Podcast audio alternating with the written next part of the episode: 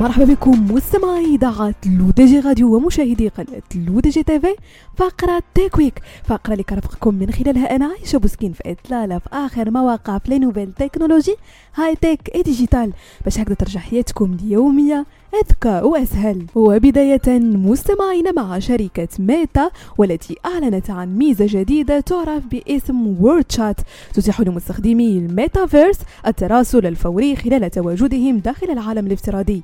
وأوضحت الشركة في بيان لها أن جميع الرسائل التي يتم تبادلها داخل هذه الميزة سيتم حذفها فورا كما أن الميزة ستتيح لأي مستخدم حظر أي شخص أو عدم استقبال رسائل دون حظره إضافة إلى التحكم في طريقة ظهور نافذة التراسل العامة للعالم الرقمي الذي يتفاعلون به مع الآخرين. من بين الميزات الجديدة أيضا إمكانية البحث عن اسم شخص ما والوصول إليه بشكل مباشر إلى حسابه الشخصي إضافة إلى إمكانية دعوته للتواصل والإشارة إلى اسم حسابه داخل المنصة إضافة إلى إمكانية الردود السريعة التي تسهل على المستخدمين الرد على الرسائل التي يستقبلونها في ميزة التواصل الفوري الجديدة لتخفيف عبء الكتابة داخل الواقع الافتراضي على بعض المستخدمين عند تفاعلهم داخل عالم الميتا الرقمي خلال ارتداء النظارات الذكية. وننتقل مستمعين لشركة جوجل والتي أطلقت مجموعة من المزايا والأدوات الجديدة لتقديم تجارب مميزة للمستخدمين في السفر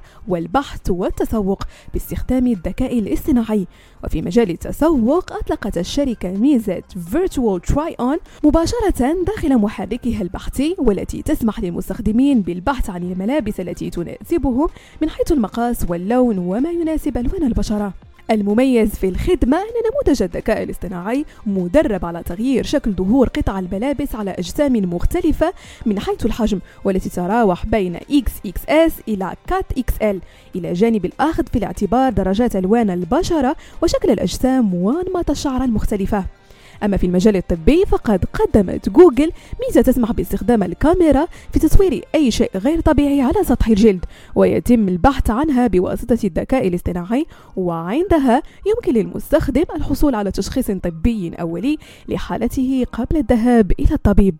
ونختم مستمعين فقرة تكويك بشركة تويتر حيث تطالبها شركات موسيقية كبرى بمئات الملايين من الدولارات بسبب حقوق غير مدفوعة اتهمت الشبكة الاجتماعية بعدم بذل جهود كافية لمكافحة الاستخدام غير القانوني للأغاني على منصتها. من الجدير بالذكر أن ناشري الموسيقى قد نددوا بالبطء التي تظهره تويتر في إزالة المحتوى الموسيقي المنشور من دون إذن والتأخير الذي يصل إلى أسابيع في كثير من الأحيان وأحيانا أكثر. وفق وثيقة قدمت الأربعاء إلى محكمة فيدرالية في ناشفيل بولاية تينيسي الأمريكية. بهذا مستمعينا كنكون وصلنا لنهاية فقرة Tech Week ضرب لكم موعد la semaine prochaine كامل على تيريداتكم الرقمية L'ODJ Radio وكذلك على قناتكم لو دي جي تيفي.